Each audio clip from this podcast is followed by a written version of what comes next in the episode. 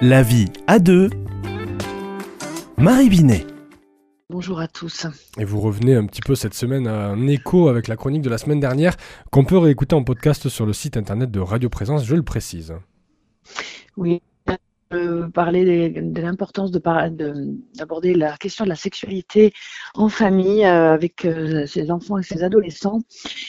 Aujourd'hui, je vais vous parler euh, du sujet des violences sexuelles faites aux enfants. Hier, la Civise, qui est un, organisme qui a été demandé par l'État, où plusieurs experts se sont réunis pour euh, faire une enquête sur les violences sexuelles subies par les enfants, a rendu donc son rapport hier officiellement. Et bah, il me semblait important sur cette antenne de parler d'une réalité qui concerne quand même un enfant sur dix c'est-à-dire que dans une classe de 30 élèves, trois enfants sont concernés par les agressions sexuelles.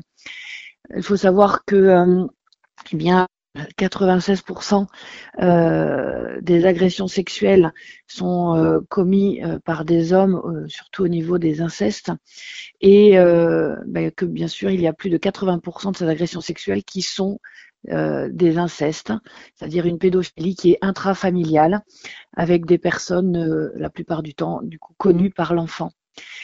40% des maltraités seront eux-mêmes agresseurs sexuels lorsqu'ils seront adultes et une grande partie d'entre eux, euh, en fait je vais même pouvoir dire 100%, vont avoir des conséquences dans leur vie adulte au niveau de leur vie affective, relationnelle et sexuelle.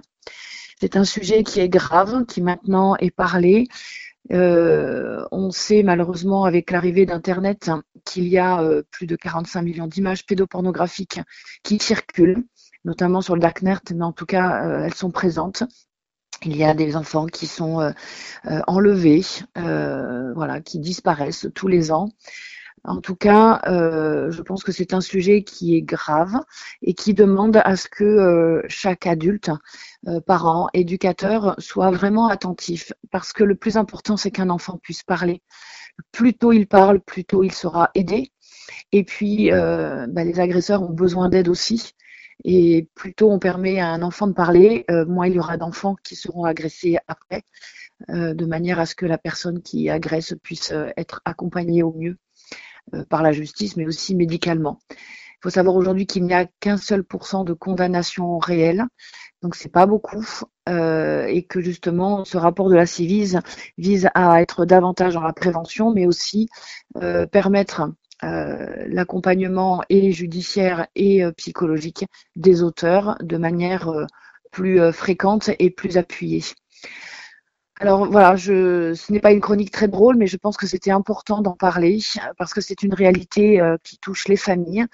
Et lorsque l'on parle d'inceste, c'est un adulte vis-à-vis d'un enfant, mais ça peut être un cousin adolescent vis-à-vis d'une petite fille ou d'un petit garçon. Euh, quelquefois, ce sont des voisins, quelquefois, ce sont euh, des ouvriers qui passent à la maison. Et puis, quelquefois, ça se passe dans une fête, quelquefois, ça se passe dans la forêt. Voilà, j'accompagne beaucoup d'hommes et de femmes qui ont vécu ces traumas sexuels dans leur enfance ou leur adolescence. Et euh, pour certains, il y a une répétition de ces traumas sexuels à l'âge adulte car malheureusement, ce qui a été vécu enfant laisse une trace euh, à la victime qui peut revivre des situations de victime à l'âge adulte. D'où vraiment l'intérêt d'y prêter attention. Après 15 ans, on questionne réellement le consentement, avant non. Mais lorsqu'il s'agit d'inceste, il n'y a pas de consentement avant 18 ans. C'est vraiment une différence importante.